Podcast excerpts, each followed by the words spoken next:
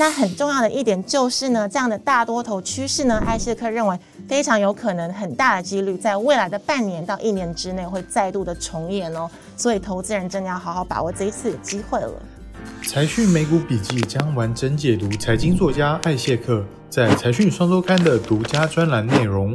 由财讯与财经小姐姐共同制作，精准解析总经趋势与美股脉动。嗨，大家好，我是 f r a n c i s 陈队。嗨，大家好，我是 Jill 李若杰。又到了财经小姐姐要来为大家解读艾谢克所执笔的财讯美股笔记的时间喽。没错，如果大家对于美股有兴趣的话呢，真的欢迎大家来锁定我们的 Podcast 频道财经小姐姐。而上一期的这个美股专栏呢，艾谢克其实他已经推论，他说美股波段修正已经达到满足点，股市就是要重新回到长多的慢牛行情了。而果然这个月以来，美国的三大指数齐涨，那其中像是包括道琼啊，像是标普五百都刷。刷新了一个历史新高，所以当时呢，如果有听话、把握契机、勇敢入市的投资朋友们，最近一定都是蛮有收获的。不过呢，就算股市重新现在来到了一个新高哦，还是有蛮多看法认为说，哎，其实美国的经济跟股市前景还是有点需要担心。而市场对于中国的担忧是稍微放缓，但是呢，其实大家对于通膨的担忧却反而是更高了。而究竟呢，通膨这一只大怪兽会不会爆发，其实很重要。我们马上想要了解艾谢克他的看法又是如何？嗯，最近大家都一直在讨论这个通膨这个状况。那其实对于通膨，大家其实真的不用太担心，它会击垮经济哦，是没有必要的。因为呢，我们做投资要做前瞻性的分析，不只是着眼于当前的场景。那如果呢，大家能够跳脱现在的氛围呢，就可以发现未来的半年到一年的时间呢，美国的经济呢可以说是渐入佳境哦。那这样呢，也有利于资本市场持续这个长多的趋势了。那不过呢，最近这个股市真的是非常非常的震荡，我很多朋友都跑过来跟我说，哇。他们的骨头都要被震碎了啦！真的，因为其实最近股市蛮震荡，上冲下洗，一定是有一些因素在做一些拉锯。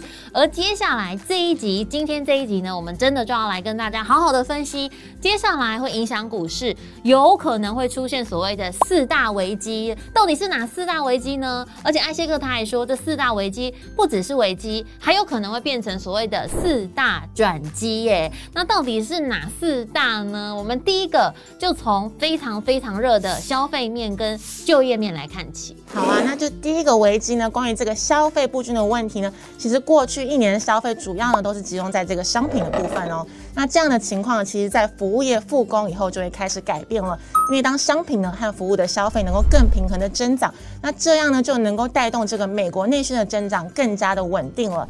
那之前大家会很担担心啊，像商品服务消费循环转换的冲击，其实呢看起来是比预期的小。的哦，服务业的需求回升了，但是没有过度排挤这个商品的消费哦。那八月的商品销售也在连四个月下滑之后呢，出现了这个小幅的回升了。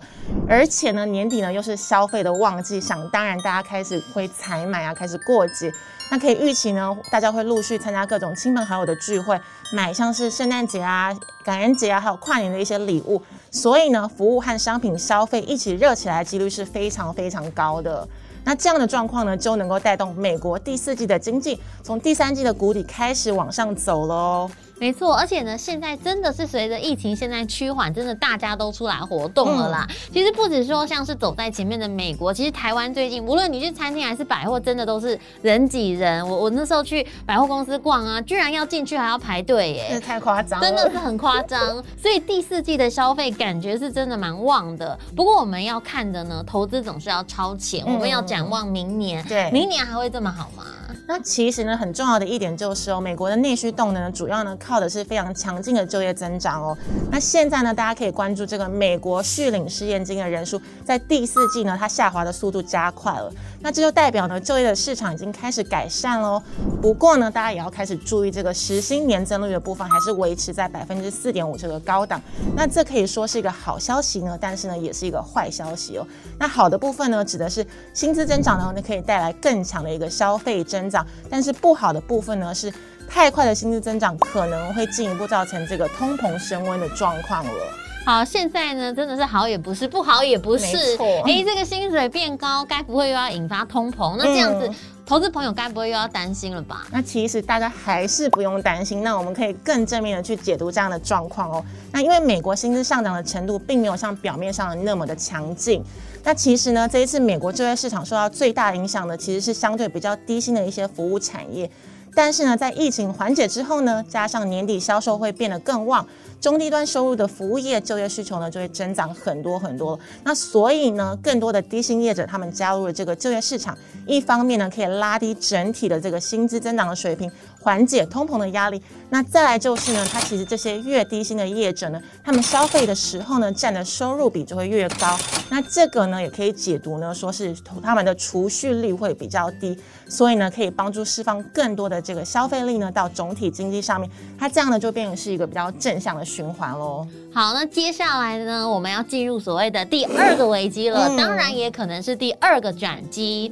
那这次疫情真的是造成另外一个严重冲击，因为无论是各种因素，像是货运堵住啊，像是缺工缺人等等，其实真的让很多供应链都没有办法正常的一个运作，所以东西就做不出来了。最后呢，导致供需失衡，然后变成一个通膨哦。那其实这也就是造成今年美国第三季经济比较疲弱的一个原因。那这种供应链的危机，接下来我们要知道是会不会再继续变得严重呢？那其实这个供应链的危机呢，现在最坏的状况呢已经结束了，而且有明显改善的趋势喽。那那大家看这个图中呢，可以看到这个库存销售比已经开始改善了，从最终端的零售呢开始扩散到中游的短售库存。而且呢，你可可以看到这个上游的制造业目前是持平，也没有进一步恶化的状况哦。当然呢，如果这个库存销售比的上扬哦，如果是因为东西卖不好的话，那当然就可能不是好消息喽。嗯，没错。但是大家真的不用担心这个状况，因为销售不佳的可能性可以初步的被排除了。因为最新的九月零售销售年增率呢，增加有百分之十四哦，好多。对，没错。那这个呢，比八月份的十三点五还要高。这个代表什么？这个就代表呢，终端销售的状况是非常非常好的哦。那终端销售强呢，再加上这个中游的短售库存销售比是小幅转折向上的状况，代表呢供应链的瓶颈已经开始在改善了。那这样子呢，对于第四季之后的内需销售动能啊，或者是抑制这个通膨方面，都会有更正向的一个帮助了。那当然呢，这个对于资本市场也是会一个利多的消息了。没错，接下来呢，我们要进入第三点喽。第三点又是什么呢？嗯，其实真的。通膨，大家一直在讲，一直在讲，通膨真的是今年度非常重要的一个观察指标。当通膨开始上升的话呢，是从今年的第一季开始。因此呢，艾谢克他也就认为说，其实到明年第一季的时候呢，就是通膨进入所谓高基期，然后接下来就渴望缓步向下的一个时间点了。那当然，大家现在担心的是哦，从现在到到明年的第一季，那通膨会不会再进一步飙到更高的水平，让明年第一季之后的通膨数字其实根本。也没有办法回落到所谓的这个健康水平嘛？健康水平就是百分之二到百分之二点五。那毕竟如果说回落之后的通膨，那如果它还是在百分之三，甚至是更高的话，那真的就不是一个好消息了。大家真的对于通膨这个概念都非常非常的紧张，那真的不要太担心，因为其实呢，大家可以关注这个核心消费物价指数哦，因为这个指数呢可以提早透露出通膨触顶并且开始下降的讯号哦。那扣除这个能源和食物的核心消费者物价指数年增率，这个跟总体 CPI 增长的状况是非常不同的。因为到了八九月呢，已经开始小幅小幅的回落了。那这一段呢，大家真的要听仔细喽。当通膨开始触顶，并且开始滑落的时候，搭配逐渐紧缩的货币环境，就会拉动这个实质利率的上升了。那实质利率上升呢，会让民众对于这个货币价值的信心开始恢复了，那也减少了对通膨的忧虑。那他们的消费心态呢，也会更加的稳健。那从历史的经验来看呢，这个呢就是景气呢从复苏期到成长期非常重要的催化剂喽。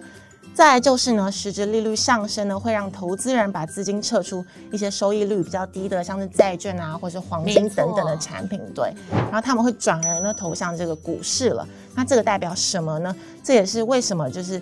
通膨触顶反转，然后开始拉动这个实质利率的状况出现的时候呢，美股呢就开始一波非常强劲的大多头走势了。那很重要的一点就是呢，这样的大多头趋势呢，艾谢克认为非常有可能很大的几率在未来的半年到一年之内会再度的重演哦。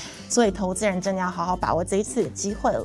没错，讲到这边呢，其实还有最后一个危机哦，最后要来跟大家来讲讲了，大家听好了，就是哎，大家真的苦恼很久，还有一个问题就是货运瓶颈，那怎么办呢？对，没错，货运瓶颈的部分呢，其实白宫他们花了非常大的力气来介入这个排除货运瓶颈。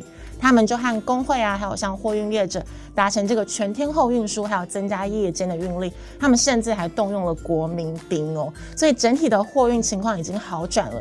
那其实大家呢，可以从最新的波罗的海指数呢，看到从月初的高点很明显的下降喽。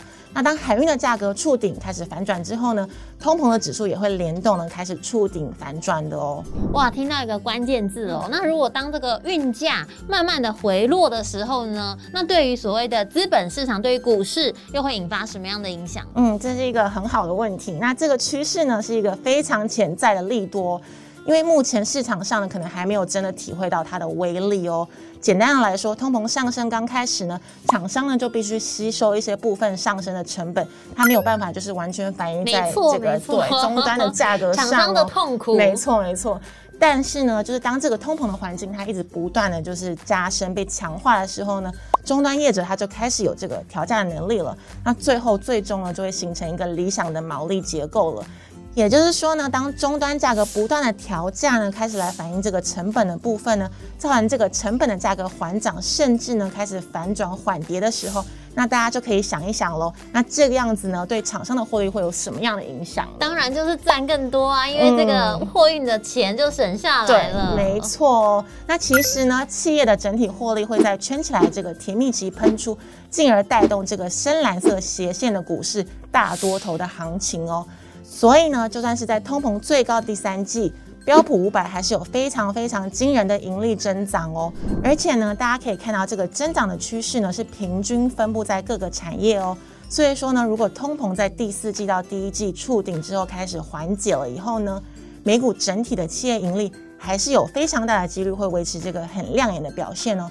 这样呢也会带动美股的多头气势喽。没错，其实总结来看呢，从现在到年底，相信还是会有不少的杂音来干扰市场哦。包括像是恒大问题没有解决，像是美国在线问题，十二月就会重现。然后还有包括像是联准会十一、十二月的会议会不会转去鹰派呢？都有可能会引发市场一些新一波的卖压。不过呢，这些零星的回错，其实在总体经济的中长期趋势已经大致确立的一个状况下，其其实呢，也都将是非常难得的一个布局契机，所以呢，再一次投资朋友可要好好的把握了呢。嗯，没错。以上呢就是这一集的财讯美股笔记。如果大家对于投资美股有兴趣的话呢，欢迎搜寻我们财经小姐姐，我们有一个 podcast 频道，上面呢有更多的美股资讯和动态哦。谢谢大家收看，谢谢，拜拜，拜拜。